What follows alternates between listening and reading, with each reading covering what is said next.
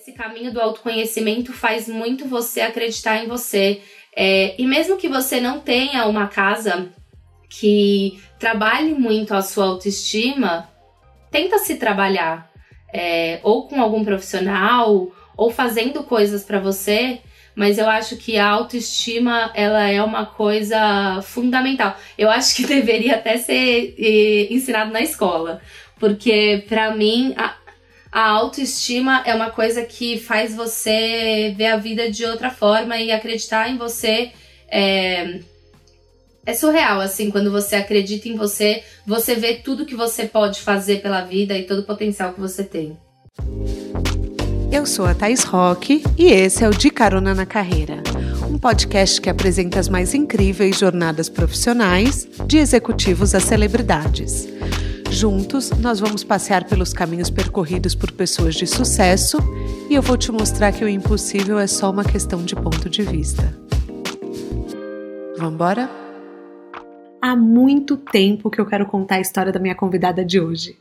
A jornada da Flávia Fabrotini Sanches de autoaceitação e de encontrar verdadeira paixão no trabalho sempre me inspirou. Mas ela demorou a topar Desde antes do De Carona, quando eu tinha um outro projeto, eu já tinha convidado, mas ela não topou. Bom, hoje tem tudo o momento certo, a hora certa e os caroneiros amados certos para ouvir essa história. Formada em publicidade, a nossa convidada tinha o sonho de ser cartunista da Disney por amar o processo criativo da empresa. Ela acabou na moda, área que rendeu muitos aprendizados, além de um burnout daqueles. Exausta, ela pediu demissão. Durante o aviso prévio, ela passou em frente a uma escola de confeitaria e pensou: por que não? Ela mergulhou numa sequência de cursos e saiu dessa vivência como técnica em doces. E ainda criou a doceria Bake a Wish, nome vindo do amor pela cozinha e pela magia dos filmes Disney. Apertem os cintos que a nossa viagem vai começar.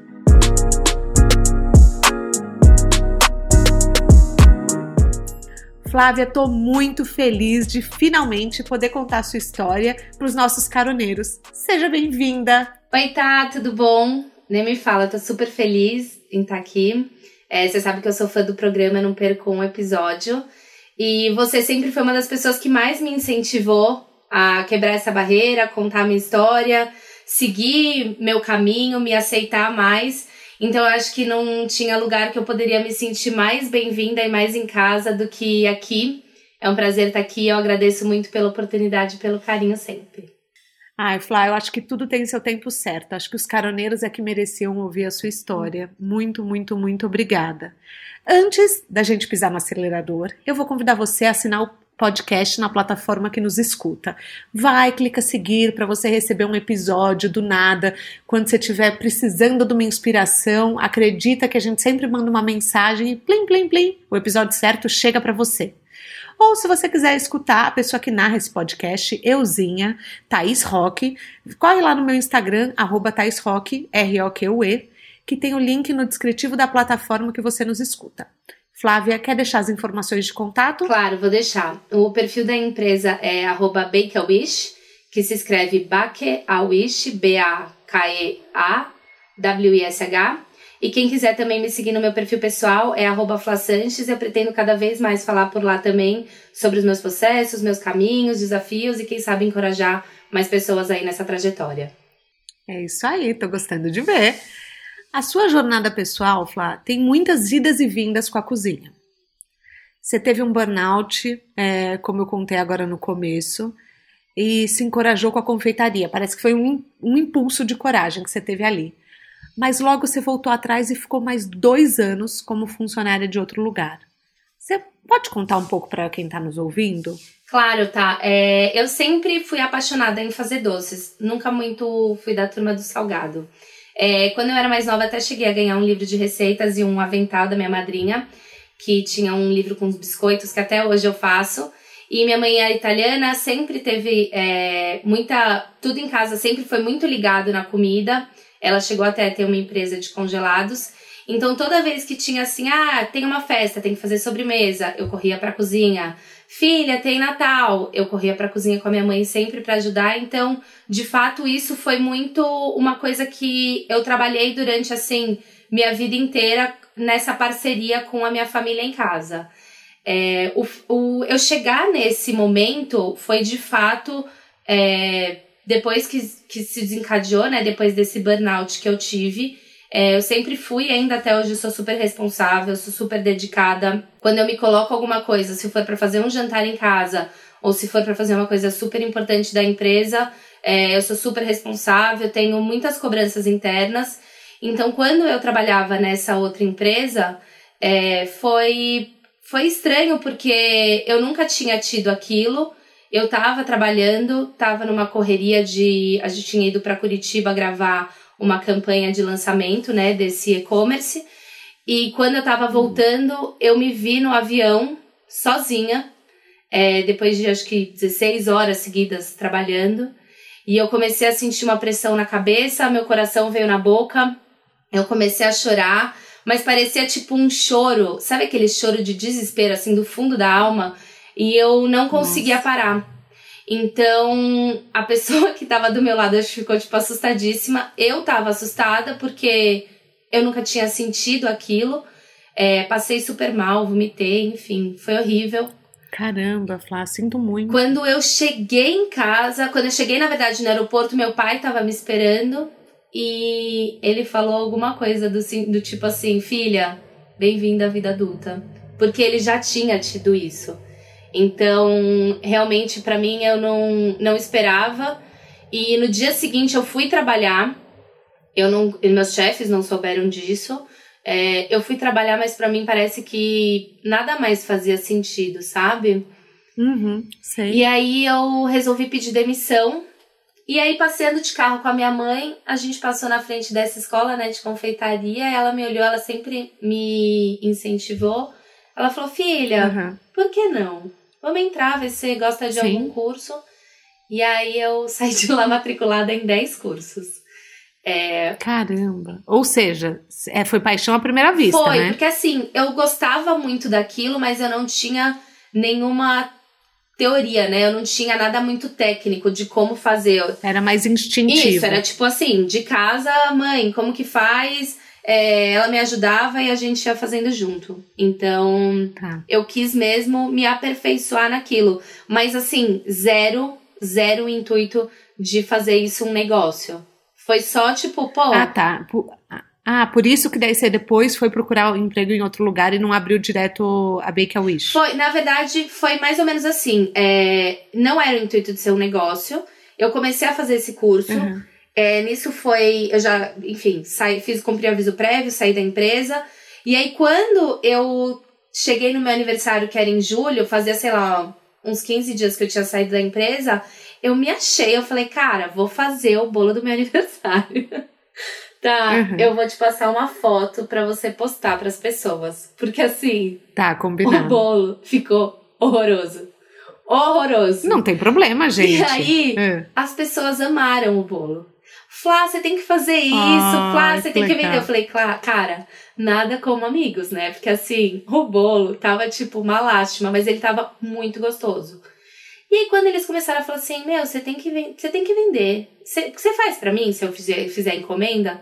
Eu falei assim, meu, como assim? Tipo, encomenda? É óbvio que eu faço para você. E aí aquilo começou a me dar uma pulguinha atrás da orelha. E aí eu tava hum. desempregada, tava fazendo doces. Ai, o bichinho da missão. Foi tipo isso. Desempregada, fazendo uhum. doces, que era o que eu amava. E eu falei, ué, why not, né? Tipo, deixa eu criar. E aí eu tive a ideia de criar a Bake a Wish.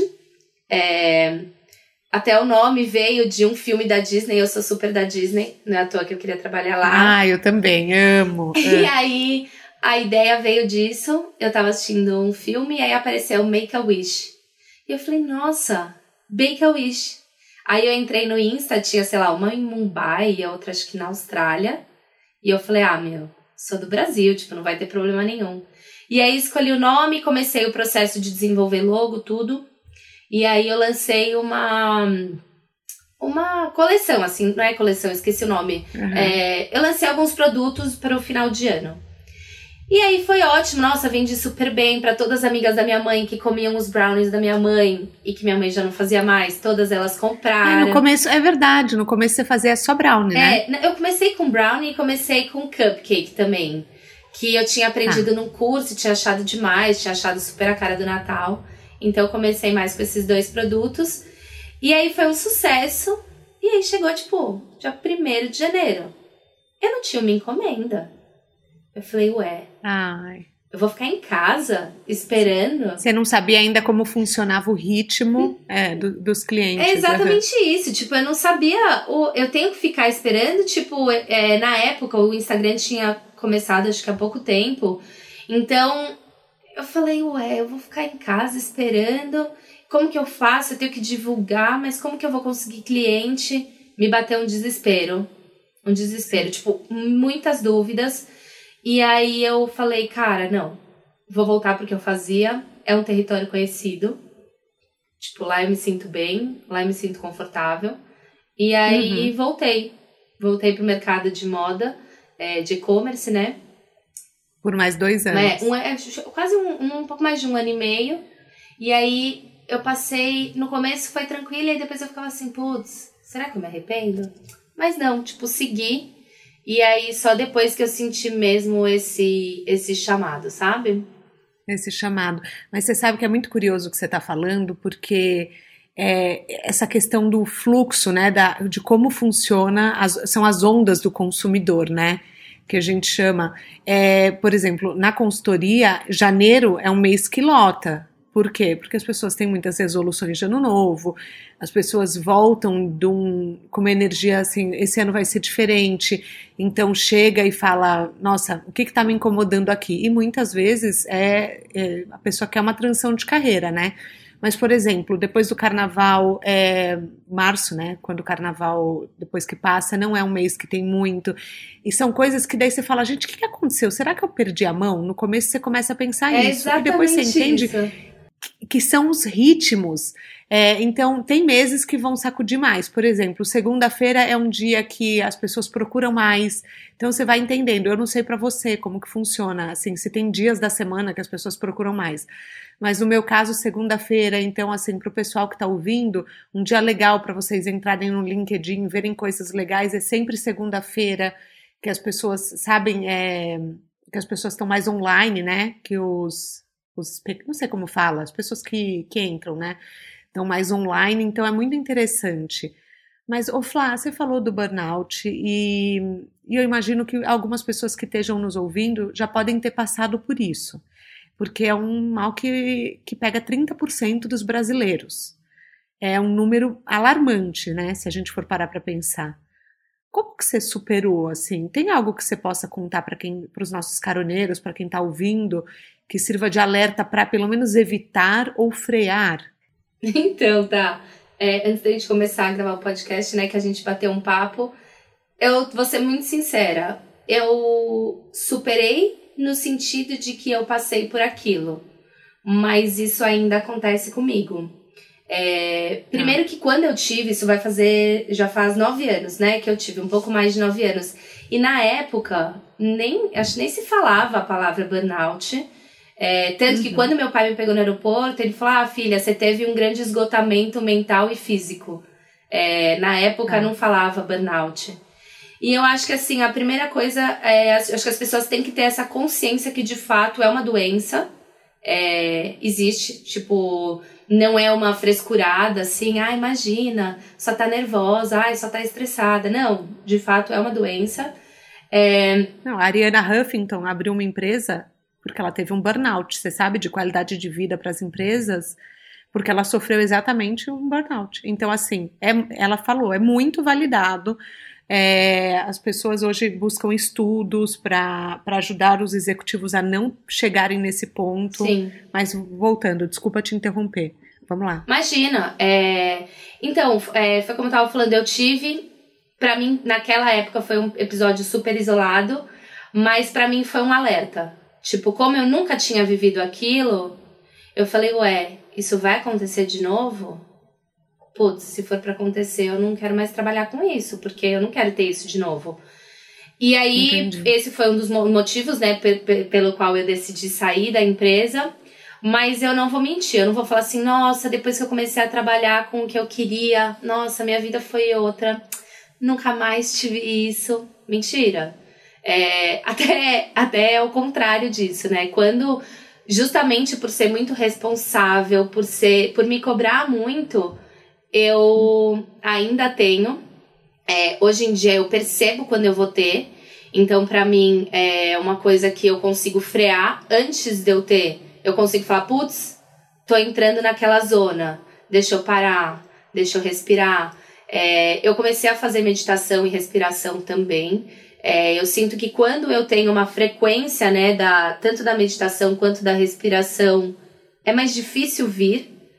Mas às vezes, quando vem em uma fase, tipo, muito atarefada, quando eu me coloco, principalmente por muitos anos eu fui, tipo, uma eu presa, né? Então, quem fazia tudo era eu. Então, Sim. eu me colocava muitas, muitas, muitas, tipo, obrigações, assim, muitas coisas para resolver. Então, às vezes eu chegava, assim, nesse ponto. Mas eu acho que hoje não é mais tão pesado para mim, porque eu me reconheço. Então, ah. eu aceitei. Então, assim, ok, uhum. Flávia. Na Páscoa, pode ser que você tenha. Ok. No Natal, pode ser que você tenha. Então, eu comecei a me aceitar. Mas é engraçado que ontem você postou uma, uma frase da J-Lo escrito Just Don't Stop. E para mim, é esse tipo Don't Stop você vai, você vai, você vai. E você não vê que você, você não, não consegue gente, calma, não é um don't stop ao ponto de comprometer sua saúde física, pelo amor de Deus. Não, né? não. Saúde emocional. Não, eu, é, não foi isso que eu quis dizer. É, na verdade, o que eu quis dizer foi tipo, eu acho que a gente acaba se cobrando é, num sentido que às vezes a gente passa exatamente isso, a gente passa do ponto físico e emocional, porque a gente não tá alerta a isso. Mas eu acho que quando você fica alerta a isso, é, é muito mais fácil de você lidar com isso mesmo. Então, para as pessoas que estão nos ouvindo, nossos caroneiros, fiquem atentos aos sinais antes. Sim. Então, é, percebam sempre vindo, parem, respirem, façam uma meditação. É Hoje mesmo. tem muitos aplicativos de meditação e de respiração no telefone, dá para você baixar gratuitamente. É, tem algum que você usa, Flá? Eu uso o Positive que eu gosto bastante, tá. e o Insight Timer também. Eu gosto desses dois. Insight Timer é o que eu uso. Sim, eu gosto desses dois. A Positive é legal também que eles têm até uns programas, é, não é só meditações isoladas, eles têm também programas para você seguir, enfim, eu acho que que é bem, bem legal, assim. Se você se, é, segue, para mim é muito mais difícil eu ter quando eu tô nessa rotina das meditações e das respirações. Então é um preventivo, né? Você tem que ir é. fazendo para não ter. É isso. É, você sabe que eu sinto isso com, é, com, a, com a esteira, com o transporte, que me ajuda a prevenir de não ter, por exemplo, de ficar menos ansiosa. Eu não sei, antes eu pensava que era a que eu tinha que fazer porque era uma coisa estética. Não. E eu não dava muita bola. Depois que eu descobri que era uma questão de saúde, que era uma questão de saúde emocional também, nossa, eu, eu incorporei totalmente no meu dia, sabe? É, fica então a dica para também, não, não sou expert no tema, mas é, o que me ajuda muito também a controlar a ansiedade é caminhada rápida, né? Um pouco mais rápido, um Sim. ritmo um pouco mais rápido e o transporte. Não, eu acho que a atividade física ajuda muito também nessa, nesse é. equilíbrio, né, da, da ansiedade. Eu acho que esse combo, respiração, meditação Sim. e atividade física, parece clichê, né? Mas de fato realmente ajuda não tanto só o, a saúde mental, é, emocional mesmo. Flá, e assim, você fala muito de ser bem exigente, de ser muito responsável. É, eu imagino que no começo de um negócio isso não seja é, nada fácil, né? É, e a Bake ela virou um ela começou como um plano B, mas o que, que aconteceu para ela virar um plano A? Você começou contando que daí você voltou para o mercado de moda. Em que momento é, esse bichinho da missão veio e, e não, não te largou mais, não te deixou abrir mão dos seus sonhos? Eu acho que foi um processo. É, não foi do dia para noite que eu senti isso, mas eu acho que o meu processo foi muito à medida que eu fui me sentindo reconhecida por aquilo. Então, cada e-mail que eu recebia, ligação, comentário, as pessoas elogiando, agradecendo, aquilo cada vez mais me dava a certeza de que eu estava no caminho certo. É, e para mim hoje, eu sinto como se eu não tivesse mais plano B. Mas isso não é um peso para mim. Mas para mim é uma questão Entendi. assim, cara. Para mim, o meu plano A é a Bake a Wish e é isso que eu vou fazer pro resto da minha vida. Então eu é, a, a ideia é ir, é ir de pouco a pouco, mas de fato esse é o meu plano de vida mesmo. Que lindo. Mas foi difícil para você viver outro caminho depois que você viveu sua paixão? Ou não era uma paixão ali, ali atrás? Eu acho que a empresa foi muito ligada. Eu não consigo desconectar o que era empresa e o que era Flávia ao longo, é, ao longo de todos esses anos. Então, no começo, eu não sentia esse peso, porque para mim não era o meu momento, sabe? É, uhum. Teve uma diferença aí de quase dois anos de fato entre eu começar, eu fazer essa venda de Natal e eu de novo recomeçar. Então, para mim, esses dois anos, é, eu acredito muito que a vida se encaminha, né, das coisas.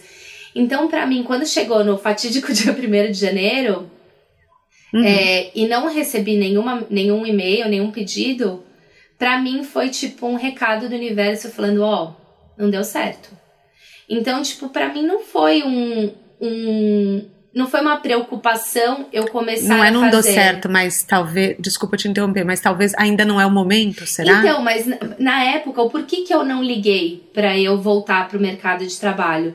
Porque na minha cabeça é que não tinha dado certo, entendeu? Então, para mim, Entendi. por isso que não foi sofrido, não foi assim, nossa, mas eu amo aquilo, mas eu não tenho encomenda nenhuma, então eu vou me sacrificar em largar a minha paixão e em ir voltar pro mercado de, de moda. Não foi isso. Para mim, eu não sentia dessa forma na época. Então, para mim, foi, foi muito natural. Foi, beleza, cara, não deu certo, vamos pra frente. Só que aí, ao longo desse um ano e meio que eu fiquei trabalhando nessa outra empresa, putz, vinha direto o anjinho diabinho.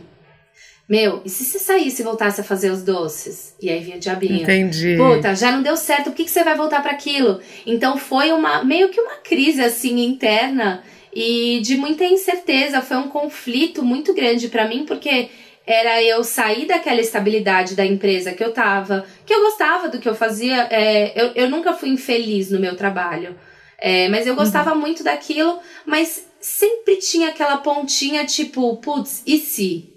E se eu voltasse para aquilo? E eu, minha mãe sempre fala que desde criança eu preciso colocar a mão no fogo para ver se tá quente, para ver se queima. Então eu uhum. falei, passou um tempo, passou um ano e meio, e eu falei, quer saber? Vou me jogar, vou arriscar. E isso já faz sete anos agora. Agora em agosto completou sete anos. Olha, um ponto que você falou um pouquinho lá atrás que eu queria voltar. Olha como é importante os feedbacks, né?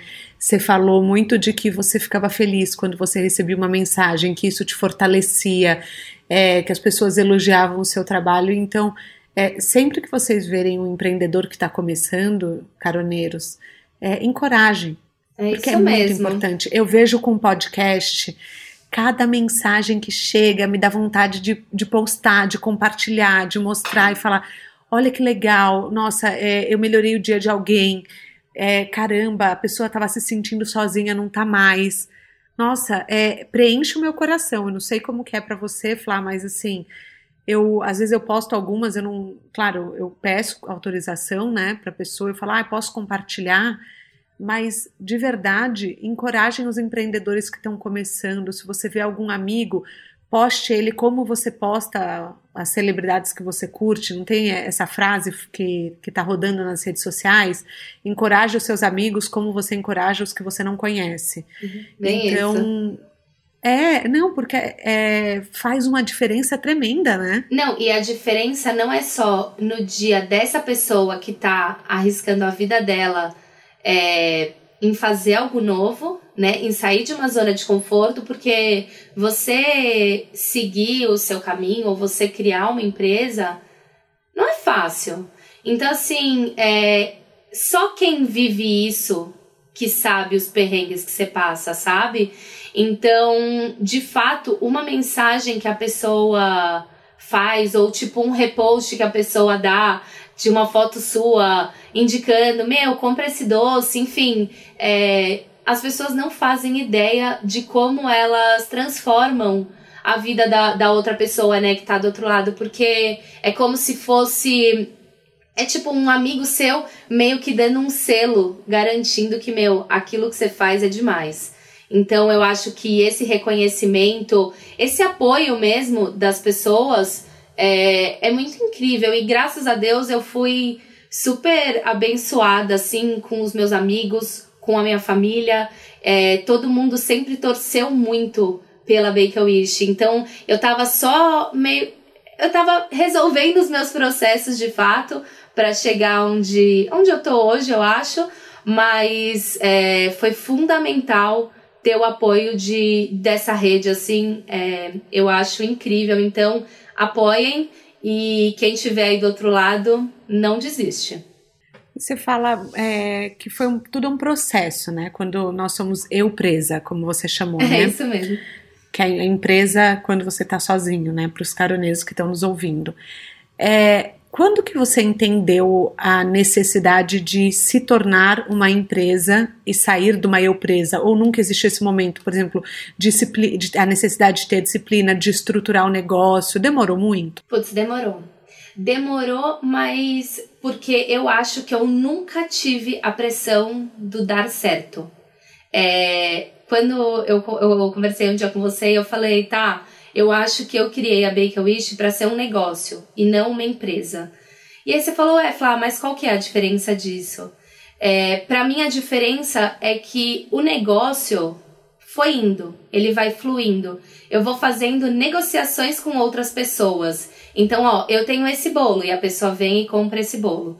Quando você monta uma empresa, cara, tem setores, tem tem funções, tem áreas. Então, eu acho que como eu nunca tive essa pressão da minha família mesmo de dar certo, é, eu nunca tive. Eu tive a oportunidade de ter investidor, de ter sócio, mas eu não queria aquilo, porque eu não queria essa pressão de, pô, eu devo satisfação para essa pessoa, eu preciso dar certo.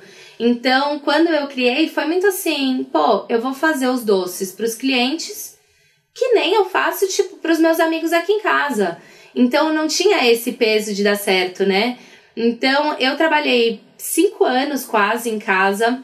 Minha família super me apoiou. É, eles dedicaram uma parte da casa onde eu só fazia isso.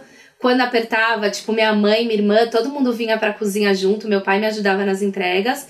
E aí eu lembro que na última Páscoa que eu fiz em casa, meu pai me chamou, o volume já era um pouco maior, e meu, tinha embalagem até o teto.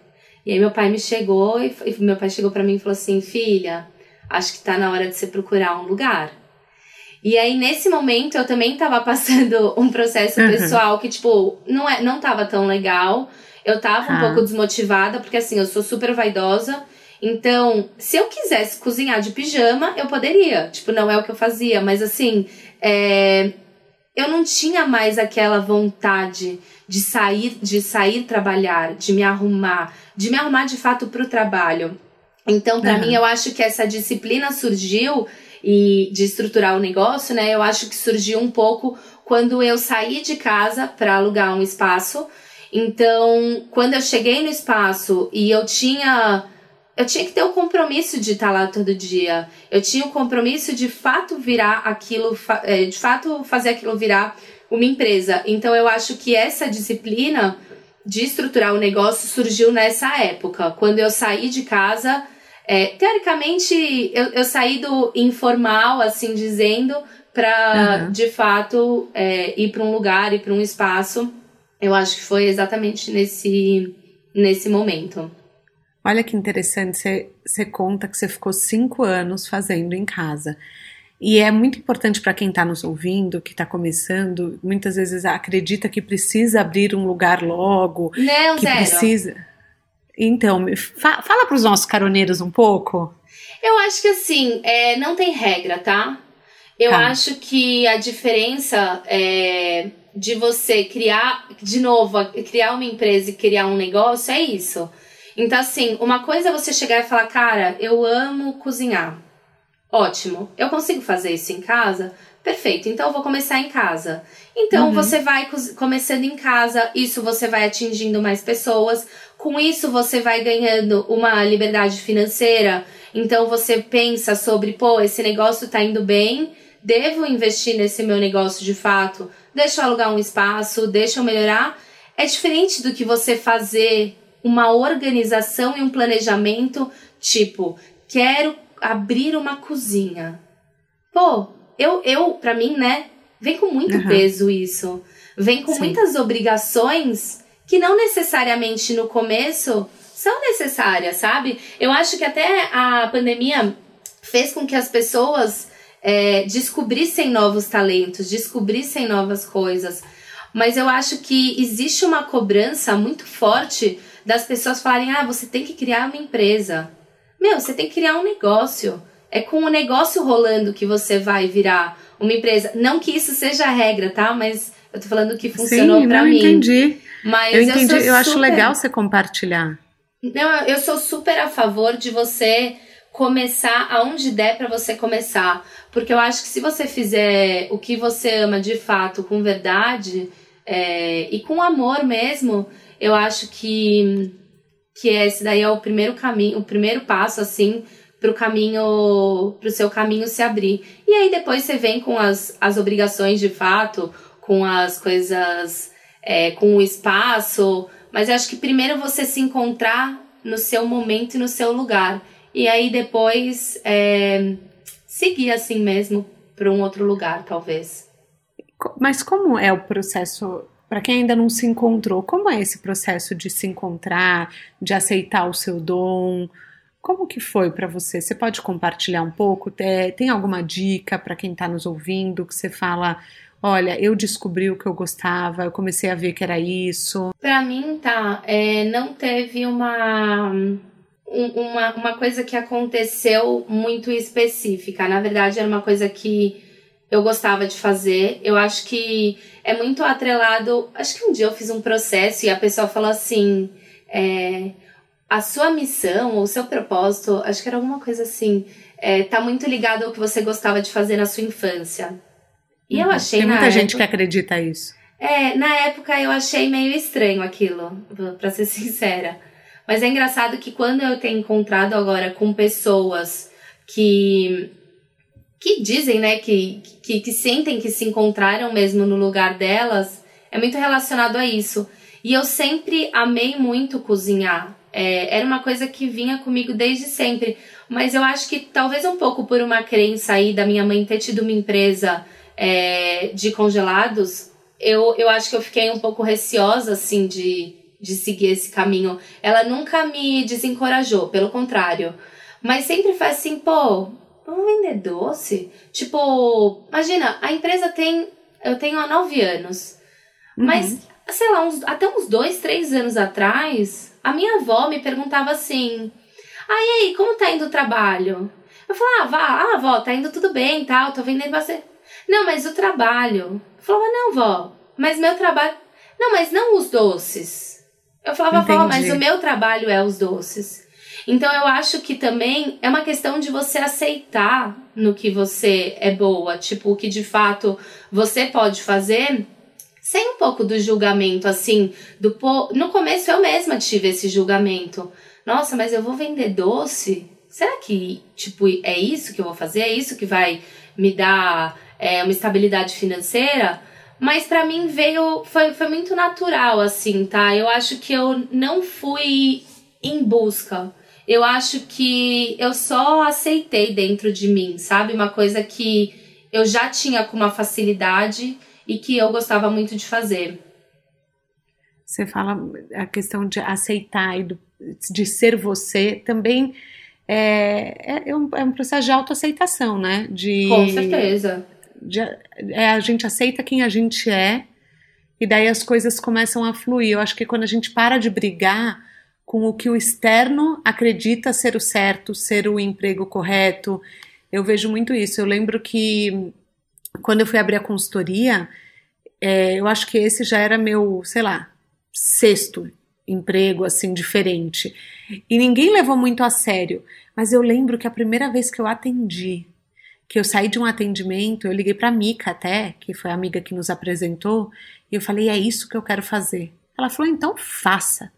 Eu nunca vou esquecer assim. Tem coisa falei, mais forte que isso? Não. Não tem. Não, não tem.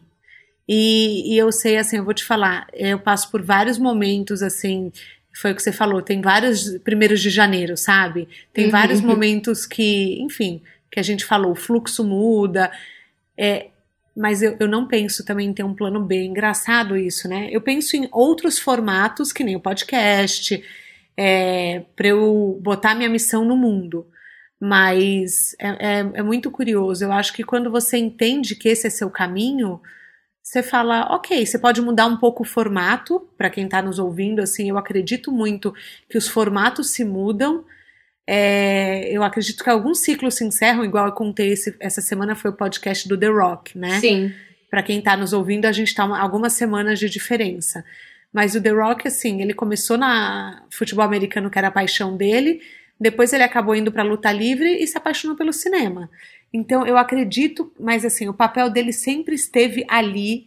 É, ele, ele, sempre teve a questão de ser atleta, ele só foi mudando os formatos, a comunicação sempre teve com ele, representar, representar um time, é, alegrar a massa, né? Sempre teve essas questões, e a gente tem que olhar, às vezes, um, é, um formato macro para entender qual o impacto que a gente está causando.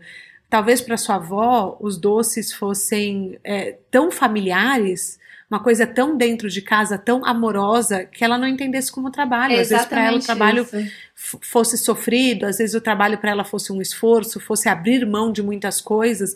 Então talvez ela tenha se chocado do tipo, como você consegue ganhar dinheiro com o que a gente faz por amor? É né? isso. Mas é justamente, acho que por isso que eu consigo hoje ganhar dinheiro com isso, porque eu faço por amor. Então, Sim. o que para ela era uma crença de que era impossível aquilo, para mim é uma, é uma facilidade, assim, não, não, não sei se está errado eu dizer dessa forma, mas eu acho que é isso. Mas eu, eu vejo um desafio, eu, eu, eu atendo muitos empreendedores de quando a gente não está bem. E você falou, em um momento eu não estava bem. É, como que você coloca uma energia no negócio quando você não está bem com você mesma? É, dá para você virar uma chavinha? Eu sempre penso isso com influencers. Eu falo, gente, como será que a pessoa consegue aparecer publicamente num dia que ela não tá bem? Né? Eu tenho essa curiosidade. e você sente isso como empreendedora, que você fala, gente, é, como que eu vou, sabe, virar essa chave? Então, para mim, é, o caminho foi muito mesmo a questão da, da autoaceitação, né? Que a gente pode até falar um pouquinho mais disso. Mas essa questão de, de colocar energia no negócio, é, eu já disse, né, que eu sou super a favor de você trabalhar com o que você ama. E eu acho que quando você trabalha com o que você ama, aquilo flui de uma forma mais fácil. Então, mesmo eu tô dizendo como que acontecia comigo, tá? Como que acontece comigo. Tá. Pra mim, os dias que eu não tava tão bem, é, tudo acontecia por osmose. Então, eu acho que essa que é a diferença de quando você faz alguma coisa que você gosta, porque você tem facilidade com aquilo. Já aconteceu de eu ter períodos de eu estar muito triste, meu, um bolo não crescia, cara. Eu punha, batia a receita no forno e o bolo não crescia. Então, assim, era, era até mais profundo, assim, nesses, nesses dias, assim. Mas eu acho que você colocar. Eu penso também disso das influencers, né? Pô, meu, às vezes tem dias que você não acorda tão legal. Mas eu acho que quando você tá acostumada a fazer aquilo, você faz, tipo, rola, sabe? E eu sempre uhum. tinha a cabeça assim: amanhã vai ser melhor. Então, se eu acordava num dia ruim, Sim, legal. óbvio que tem uhum. dias que, meu, o que que ajuda? Um belo colchãozão, tipo, uma boa noite de sono um panelão de brigadeiro, gente. Tipo, tem dia que é isso que ajuda. Mas os dias que não ajudava. Tem dia que só o doce, só o doce salva, Bake a Wish vende no rap, né? É tipo isso. Então, assim, uhum. é... mas eu sempre pensei assim: pô, amanhã vai ser melhor. Ah, Flá, e no dia que você acordava e amanhã não era melhor?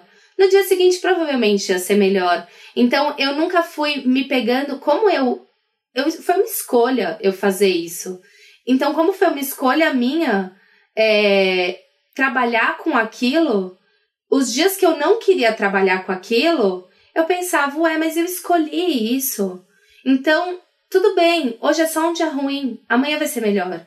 Então, eu acho que essa foi a forma que, que eu me encontrei, que eu me contava para eu passar um dia ruim, sabe? E passava. Passava.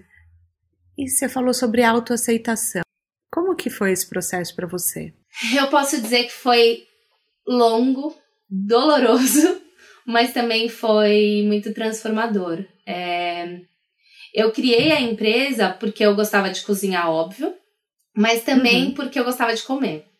É, na época eu já sofria de compulsão alimentar e para mim eu ter uma empresa de doces era meio que aquela carta branca tipo, ó, é meu trabalho, então eu preciso provar. Então, uhum. na medida do tempo que as vendas foram me dando uma liberdade financeira, cada dia eu tava mais presa naquilo, porque o lugar que me dava o dinheiro era o lugar que me deixava de uma forma que eu não gostava e que não me aceitava, sabe?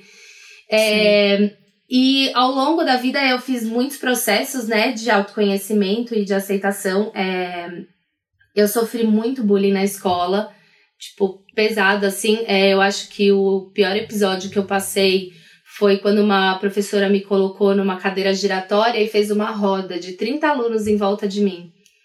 E aí Nossa. eu tinha que ir rodando. Não, quando meus pais souberam, foi Meu recentemente Deus. que meus pais souberam isso. Quando meus pais souberam, eles falaram: Meu, por que você não contou? Mas na época eu não consegui. Tipo, eu não, eu não vi, Sim. eu acho que uma gravidade, sabe? Então eu, eu fui girando e cada pessoa tinha que me falar. Gente, hoje em dia é um absurdo você falar isso. É, cada aluno tinha que me falar um defeito meu. E foi, isso foi, mas peraí, isso foi só com você na classe? Foi só comigo, porque eu, como eu sofria meu muito Deus, bullying, meu, ca meu cabelo, nossa, eu sou eu ruiva. Muito. Então, assim, uhum. é, ah, era fósforo aceso, arroto de Fanta, é, água de salsicha, tipo, e só que aquilo me tirava tanto do sério, e eu era muito reativa na época, e eu brigava muito. E aí teve uma psicopedagoga que achou que era um ótimo processo as pessoas me falarem um defeito meu, porque assim, ah, o que, que eu posso melhorar com aquilo, entendeu? E para mim, Deus. não, foi tipo horrível. Hoje eu falo rindo. Mas aquilo. Não, você fala rindo, afetou. mas eu já tô com vontade de chorar, você não sabe. Não, tá. Aquilo Nossa. me afetou de uma forma, é, num nível, que quando eu fui escolher o nome da minha empresa, eu não queria pôr meu nome. Porque eu falei, ué, mas se aquelas pessoas que estudaram comigo, que tinham tanta coisa de ruim para falar de mim, souberem que quem faz o doce sou eu, elas nunca vão comprar. Então, é. Oh, meu Deus. Vai, tipo, vai, foi, foi indo numa loucura, assim. para mim foi muito, muito, muito difícil mesmo. Mas hoje em dia, assim, é, passado todos os meus processos, eu acho que eu ainda. Eu continuo e eu acho que a gente tá sempre em constante evolução. É, hoje em dia eu vejo que aquilo veio para me deixar mais forte, sabe? Para acreditar mais em mim. Me deu muita garra aquilo depois. Mas eu só fui ver isso quando eu já nem conseguia mais me olhar no espelho, sabe? Então, uhum. para mim foi esse meu processo de de autoaceitação foi pesado. Tipo, eu nunca fui de desistir.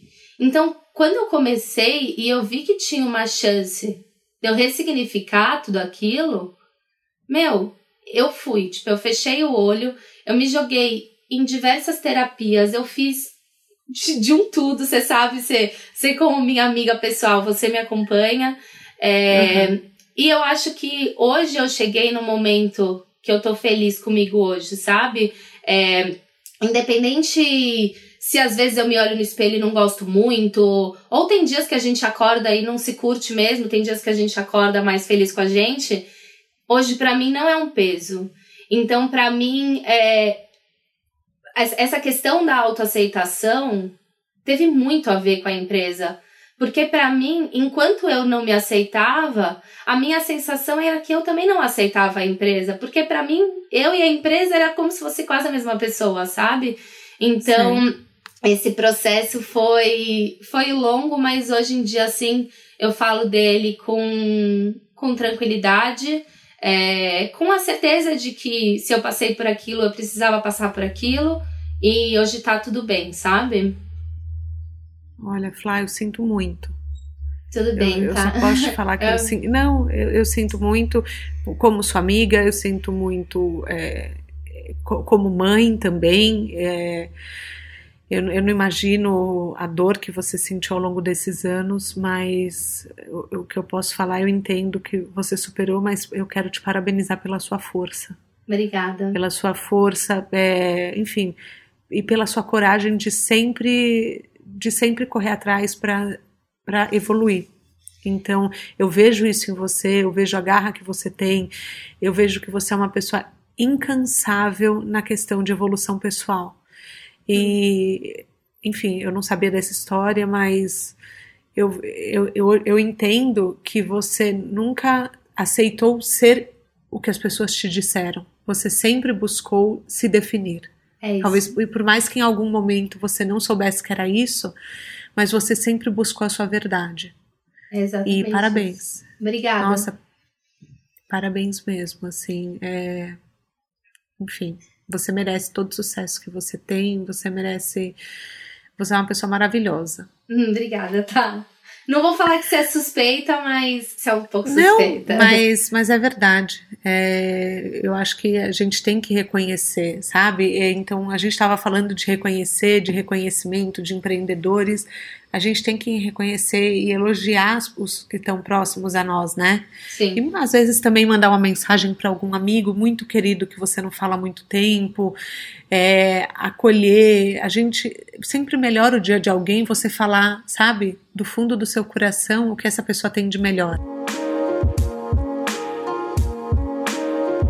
É, Flá, tem, tem alguma, assim, algum conselho que você queria dar, que você daria para alguém que que está nesse processo de buscar se aceitar? Eu acho que é um pouco do que eu falei, acho que do burnout é a gente reconhecer.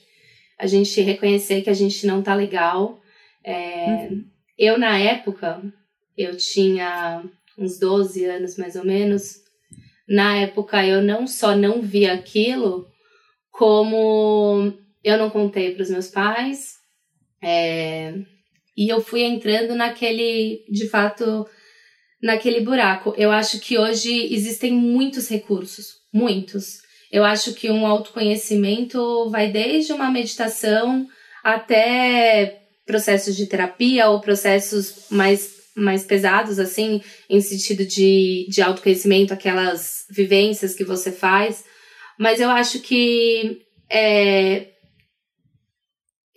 para mim, eu acho que a questão do autoconhecimento foi a coisa mais importante mesmo da minha vida, porque eu, eu, eu, eu sou a favor de todo mundo fazer, né? É, uhum. Porque, por exemplo, se eu não tivesse feito isso, eu talvez não teria visto o quanto aquilo me machucou lá atrás, sabe? Não, então, talvez você continuasse acreditando no que as pessoas falaram, né? Exato. Então, acho que você tem que começar a fazer processos não só para você é, ressignificar coisas do seu passado, mas principalmente para você acreditar em você para o seu futuro, sabe?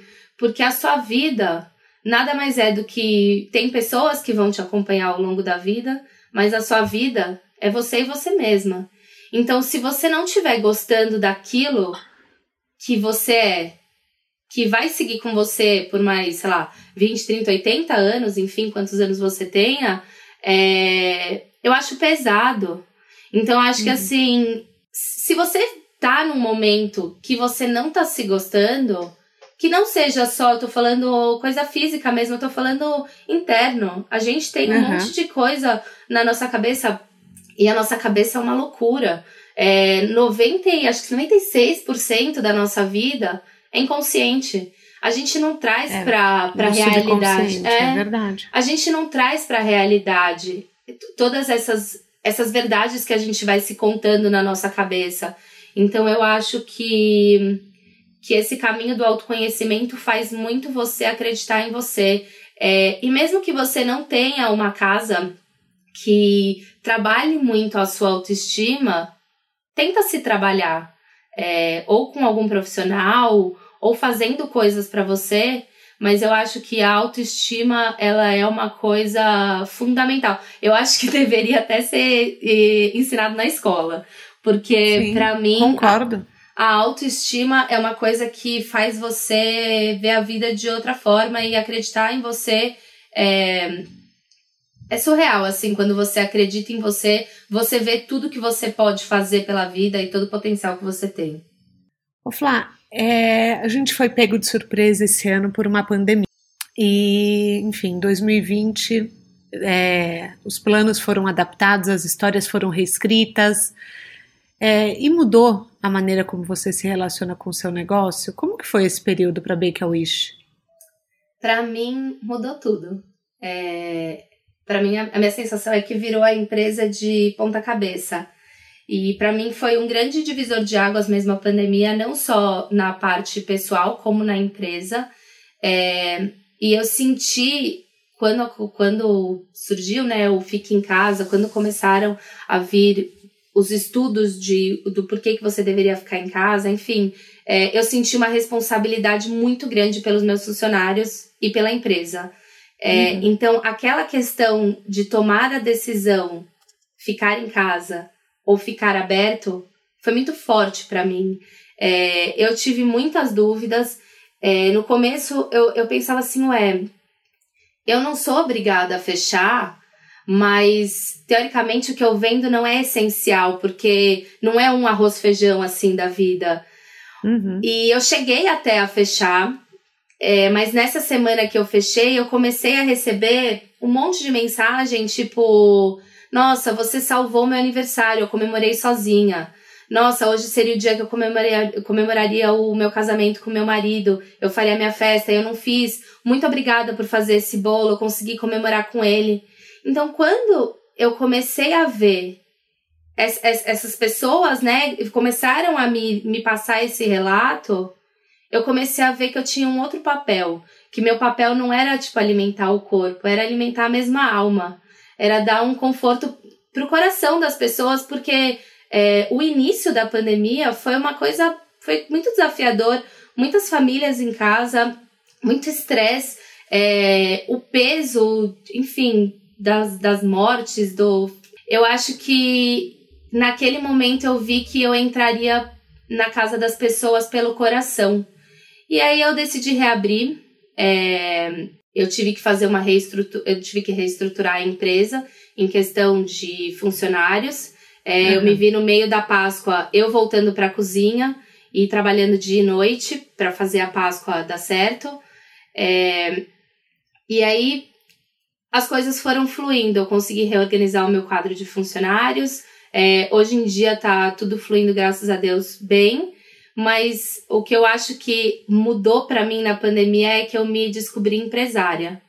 Então, para mim, oh, foi lá. Porque para mim até então, ah, eu tinha um negócio que fazia bolos, eu não me via como empresária. E para mim, o, o papel, né, a palavra, que uhum. eu não me dava, assim, esse crédito, é, eu, de fato, eu recebi, eu, eu, eu acolhi essa palavra para mim, assim, no meu coração, no meio da pandemia. E você pensa muito como empresária no que você quer para o futuro da empresa agora? É, quando é, você construiu um novo plano, como que é, foi sair de negócio, como você diz, né, usando as suas nomenclaturas, para se tornar uma empresa? É, como que, qual o próximo passo agora?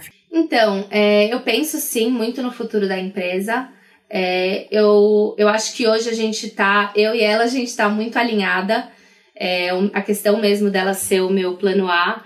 Eu sempre deixei ela muito livre, assim, para ela tomar o rumo que ela quisesse. Então, só que eu acho que o caminho que ela tá tomando tá um caminho muito bacana. Então, eu acho que ao longo de todos esses anos que eu tive chance de ter sócio, investidor, enfim, que eu nunca quis, é, eu acho que foi parte porque eu não achava uma pessoa que se comprometeria comigo tanto quanto eu gostaria. Uhum. E também eu acho que foi essa questão de como que eu vou me cobrar de uma coisa que eu nem sei mesmo de fato que eu quero? Mas hoje eu sinto que a gente, que eu tô mais alinhada com isso. É, à medida do, do, do tempo que a empresa foi se estruturando assim na minha cabeça, que aquilo foi se tornando, que eu fui me tornando, né, essa empresária, eu vi que eu precisava de um sócio. Então uhum. eu propus pro meu marido, na época, entrar como sócio. E ele sempre falava, Flá, você e a Bacon Wish é a mesma coisa. Então eu pensei, ué, ele tá comigo todos os dias. Se ele acompanha meus perrengues uhum. há nove anos. Tipo, quem é que vai comemorar as vitórias comigo, que vai sonhar junto comigo? É, ele é, tem uma parte comercial e financeira, assim, ele é bom com números que eu não sou tão boa. Então eu resolvi chamar ele para somar na empresa. Então Olha, a gente está se organizando Sucesso agora. Sucesso para vocês. Ah, amém, obrigada. É, eu acho que a gente está se organizando agora para esse próximo passo, que a, a nossa ideia é que a Bake a Wish faça parte do dia a dia das pessoas. Então, eu acho que comida reúne, família reúne, e o fato de eu fazer parte, assim, da empresa fazer parte indiretamente da família das pessoas, eu acho que, que é a, a nossa maior vontade. E como próximos planos, os mais curtos, assim, pensando agora num futuro próximo, a Queremos gente. Saber a gente provavelmente vai mudar agora no ano que vem de lugar, que agora tá ficando um pouco apertado nossa casa. É, a nossa casa alugada, não a nossa casa que eu faço sim, em casa. Sim, uhum. É, a gente vai quer entrar no mercado de casamento, que era um, um plano para esse ano, mas por conta da pandemia a gente deu uma adiada. E também a gente pretende estender a linha Home, que a gente quer lançar agora já no final do ano a gente pretende crescer um pouco essa linha. Que legal! Conta um pouquinho da linha Home pra gente. Então, ela, é, de novo, foi no meio da pandemia que ela surgiu. Eu sempre fui, gostei muito de receber em casa, eu gosto de tudo para casa. E aí, numa conversa com a minha sogra e com a minha cunhada, que elas têm confecção, eu vi que elas também tinham uma vontade de fazer isso. E aí, a gente decidiu alinhar as duas ideias e decidiu fazer junto. Agora, em outubro, a gente já lança os aventais. É, muitas opções lindas e maravilhosas, que eu espero que vocês gostem. E a ideia é agora, agora por conta da pandemia, não foi tão fácil desenvolver tudo que a gente queria. Mas uhum. a, cada, é, a cada momento, assim, agora a gente. A ideia é crescer essa linha para quem gosta de ficar em casa, receber, cozinhar, ele tenham coisas da Bake Wish Home em casa. Olha que lindo! Ô Flá, a gente tem um quadro aqui que chama Pneu Furado. A paixão a gente já falou que é o combustível para o que você faz, é o que te move. É, você ama muito a Bake a Wish, mas você também é um ser humano é, que erra, que tem seus momentos, que tem seus contratempos. O que, que você acredita que tenha sido até agora o pneu furado da sua jornada profissional? Assim, e a lição que você aprendeu com ele? Eu acho que eu não tive só um pneu esses quatro anos, acho que eu tive uns quatro, que foram tá. pilares muito grandes. É, um foi relacionado a um cliente que fez um pedido que não tinha ficado claro para ele por uma imagem o que, que era o pedido e eles devolveram uma produção gigante de final de ano. É, me fez ter a certeza do quão eu tenho que trabalhar com a parte visual no sentido de deixar muito claro para o cliente o que ele está comprando. É, ah. Para mim, na época, eu que fazia as fotos, então era. Ai, tudo bem, eu acho que ficou ótimo. E o cliente não tinha entendido que, que a estrela era dourada e eles não gostavam de dourado e eles devolveram tudo. Então. Ah. Só que ao mesmo tempo eu achei que estava super exposto que era dourado. Entendi. Então, eu acho que a forma de você divulgar o seu negócio, eu acho que tem que ser muito clara e muito explícita para ele ver de fato o que ele está comprando. Isso para mim, depois até com as fotos que eu tiro hoje em dia, eu faço ao máximo para deixar bem claro o que que eu tô vendendo, entendeu? Uhum. É, outro outro pneu furado, eu já esqueci um pedido já esqueci. Foi horrível. Acontece, mas eu imagino, e, que, é, imagino a sensação. Cara, quando eu soube, já estava acontecendo a festa.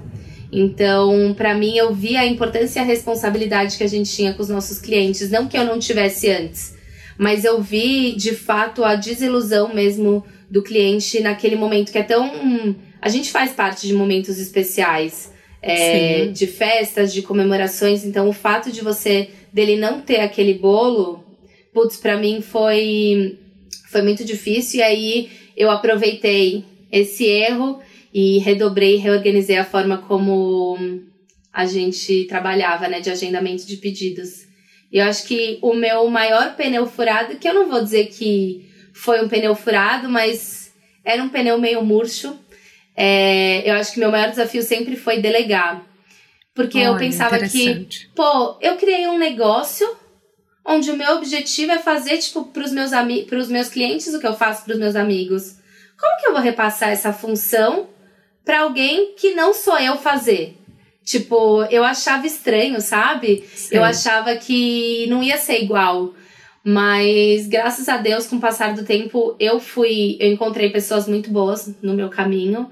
É, e hoje eu tenho a certeza que se a gente tiver pessoa, as pessoas certas na empresa que trabalham com amor e com dedicação, que nem a gente, é, só com outras pessoas a gente consegue fazer o negócio crescer. A gente não consegue sozinho até o fim, insights. assim. Sim. Eu acho que é isso. Eu acho que a gente, gente precisa de gente. Então, hum. não tem como você crescer sozinho. Você precisa é, baixar um pouco sua régua e acreditar que tem pessoas tão boas e competentes quanto você que podem te ajudar nessa jornada. Sim, é, gente, eu sempre falo que delegar é também a gente trabalhar, acreditar no potencial do outro né? Com certeza, com de certeza. aprender e também muitas vezes de fazer melhor que a gente. Eu Sim. falo que a gente tem que entender que o próximo, por que não? Por que ele não vai ter potencial? Então, pare, faça um bom treinamento da sua equipe, ensine, dedique um tempo, assim como dedicaram para ensinar você.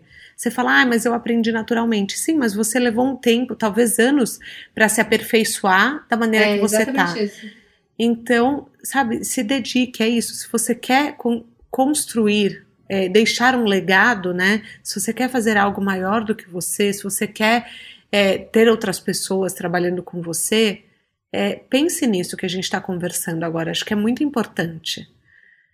E Flá, na sua mala de viagem, é, você falou dos próximos passos da Bake a Wish. Mas antes da gente terminar, eu queria saber um filme ou um livro, um TED Talk que mudaram a sua vida, para você indicar para os nossos caroneiros. Eu acho que como a gente está nesse nesse momento muito de autoaceitação, é, eu acho que eu vou indicar dois livros que me ajudaram muito nesse processo. Tá. Um deles, eu sempre fui muito crítica e a rainha do julgamento. Então, um deles que me ajudou muito é chamar Os Quatro Compromissos, que é do Dom hum, Miguel Ruiz. Muito bom. Uhum. É muito legal. É, ele fez eu refletir muito, assim, como as coisas que a gente vai vivendo ao longo da nossa vida vai criando limitações mesmo que a gente vai levando, né, como verdade absoluta, que é isso mesmo que eu falei da, desse processo de autoaceitação. Você não levar essas experiências, que isso te impulsione que essas experiências te impulsionem e não que te limitem. Então eu gostei muito desse livro. E outro livro também, é, ele chama Onde Estão as Moedas, do João Bacardi. É, eu até conheci ele Nunca através li. do. Ta... Eu conheci ele pelo Tadashi, Kadomoto, ah. que eu, foi numa meditação dele. Depois eu peguei o livro para ler. É, ele fala muito sobre você assumir a sua origem e a sua família. E ele mostra a diferença de quem sofre quando pensa nisso e quem de fato vive com gratidão é, por assumir essa origem. Então eu acho que no livro ele mostra muito esse poder do amor, como ele é transformador. E quando você encontra esse seu caminho e assume a sua origem, como você encontra mais fácil o seu lugar no mundo. Muito legal. Adorei as dicas. Nossa, quero, já quero ler esse. Flá, mais uma vez, muito obrigada. É, olha, estou muito feliz com a nossa conversa de hoje. Espero que você também tenha gostado. É, a gente fica por aqui, mas não sem antes repetir as redes sociais da Flá. Flá, fala mais uma vez da Bake a Wish e a sua pessoal. A da Bake a Wish é arroba Bake a Wish, B-A-K-E-A-W-I-S-H, e a minha é a Flá Sanches. Com S no final, né? Isso, S no final. Tá, tá legal. Então, muito obrigada. A nossa carona hoje foi incrível, foi é, emocionante, foi um aprendizado. É, a Flá é uma pessoa muito amorosa. É, eu queria agradecer vocês que ouviram até aqui. Era o meu sonho contar a história dela, como eu disse no começo. E a gente aprendeu que com ela, com ela que quando existe paixão, não tem por que deixar o negócio de lado.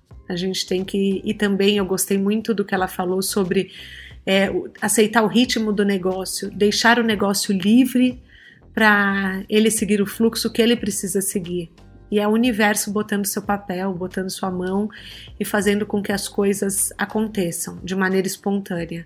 Então, para mim, eu tô falando isso até para mim, é pra gente abrir mão do controle e saber que, que a vida se encarrega, né? É só a gente fazer a nossa parte. Flá. Exatamente isso. Muito obrigada por nos guiar até aqui. Obrigada a você, tá? E para quem está nos ouvindo, até a próxima semana. Não esqueçam de assinar nossa newsletter no site de caronanacarreira.com.br. O meu Instagram, mais uma vez, arroba. Espero vocês depois desse episódio para a gente conversar lá no Instagram sobre o que vocês acharam. Fechou? Um beijo e até a próxima semana.